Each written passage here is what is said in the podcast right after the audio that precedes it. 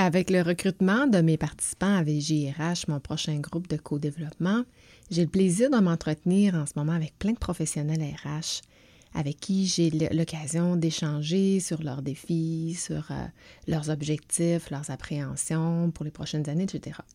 D'ailleurs, si tu as le profil pour t'intégrer à ce type de groupe-là, ben, sache que tu as encore quelques jours pour adhérer et euh, il reste encore quelques places. Bref, je réalise que plusieurs de ces professionnels œuvrent dans des contextes où ils ne sont pas toujours informés, soit des stratégies de croissance ou encore des résultats financiers, des plans à venir, etc.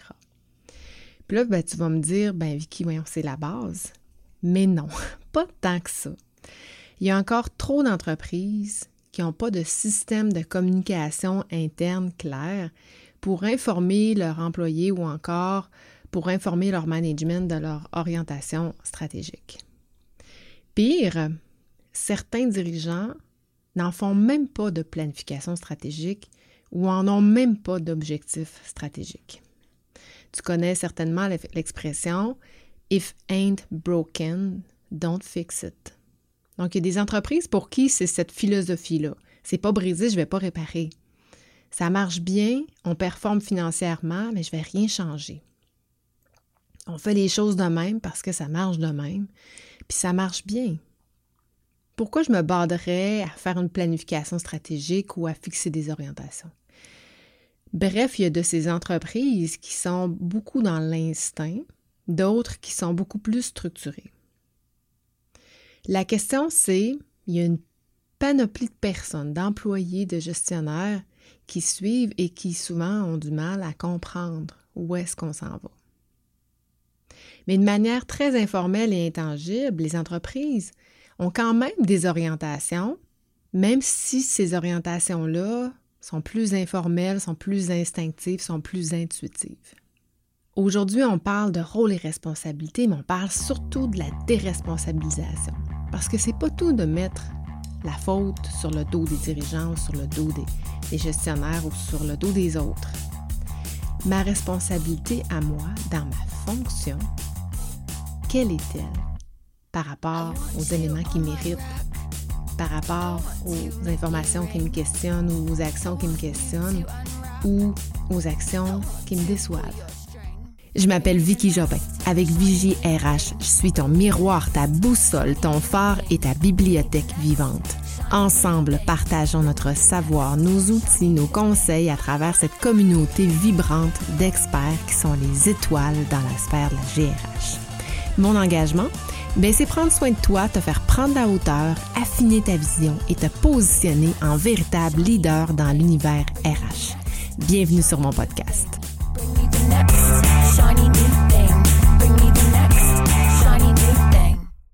Quand je fais un diagnostic organisationnel, je pose toujours la question sur les rôles et responsabilités des joueurs clés qui sont impliqués dans la démarche, parce que je veux comprendre la structure, je veux comprendre qui fait quoi. Puis en fait, je leur demande quelles sont vos trois plus grandes responsabilités? Et j'aime beaucoup cette question-là parce qu'elle me permet d'analyser la compréhension des rôles, mais des responsabilités, puis de l'imputabilité de chacun. Et par la suite, une fois le diagnostic fait, quand c'est pertinent de le faire, je fais aussi parfois un exercice dans certains mandats pour identifier qui est responsable de quoi et qui est imputable de quoi. À titre informatif, la différence entre les deux, c'est que si je suis responsable de quelque chose, c'est que je suis en charge de faire une tâche ou la faire effectuer ou la déléguer. À l'inverse, si je suis imputable de quelque chose, bien, la personne qui est imputable ou le groupe de personnes imputables, ils sont garants des résultats qui ne sont pas atteints. Donc, il y a quelqu'un qui a la responsabilité de le faire, mais il y a toujours quelqu'un qui est imputable si jamais les objectifs ne sont pas atteints. Je demande à l'équipe, dans un premier temps, de faire l'exercice d'une manière individuelle pour que tout un chacun puisse réfléchir à ses responsabilités proposées. Je les ai questionnées un peu avant. Puis ensuite, on va mettre le tout en commun.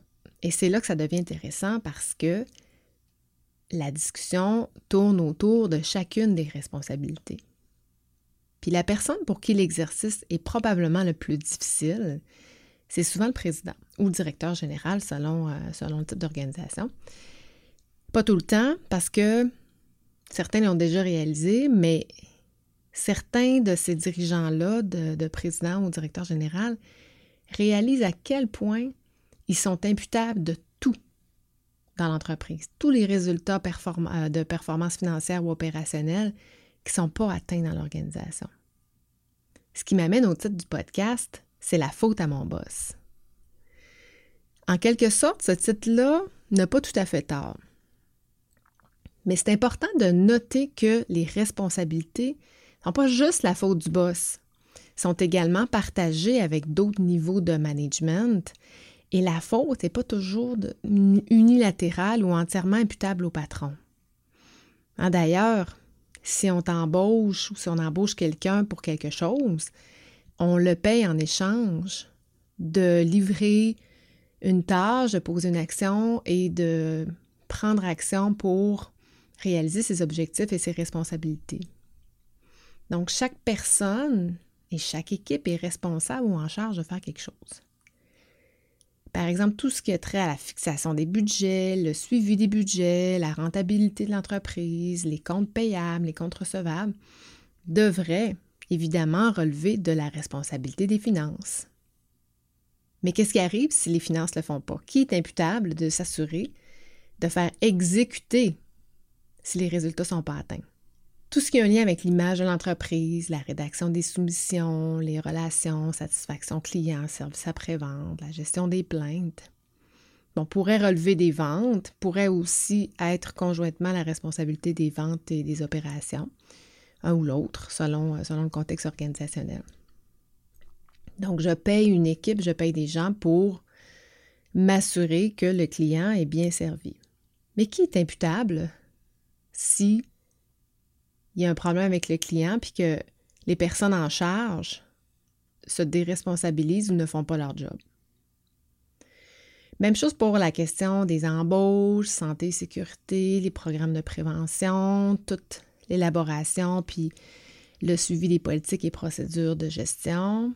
Ben, la plupart du temps, c'est la responsabilité de la fonction RH. Mais qui est imputable si le département RH fait pas bien sa job? Donc, tu vois un peu où ce que je veux venir.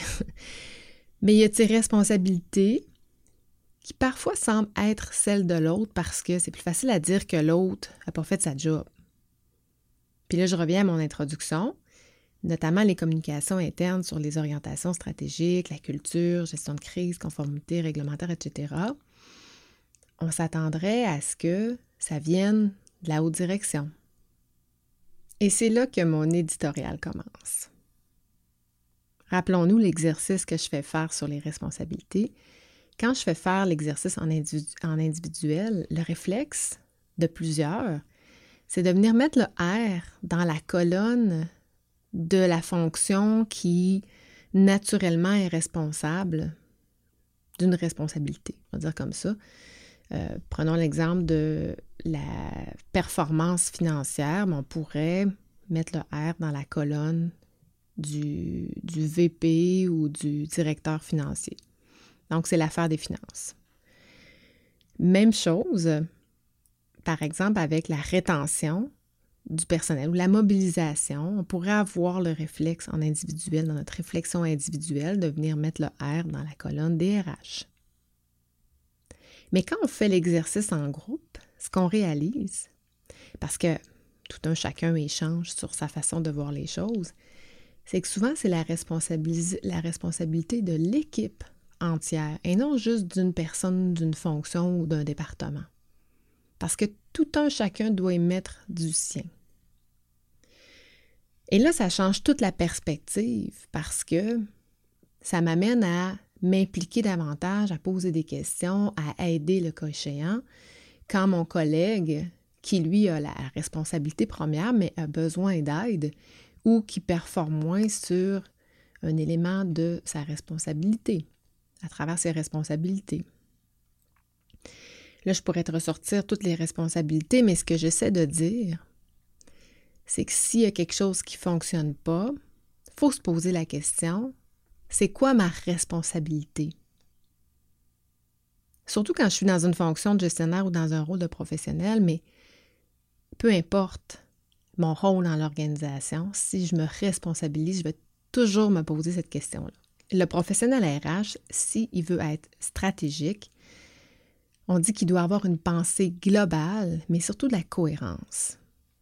Puis l'exemple d'attendre après les autres ou de mettre la faute sur la haute direction ou sur un autre département, mais la haute direction notamment pour connaître la vision globale ou les objectifs stratégiques et dire qu'on a c'est la faute à mon boss parce qu'il ne me donne pas l'information.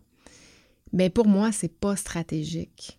C'est très opérationnel et c'est encore moins responsable. Pour moi, c'est de la déresponsabilisation. Et c'est quelque chose qu'on doit apprendre.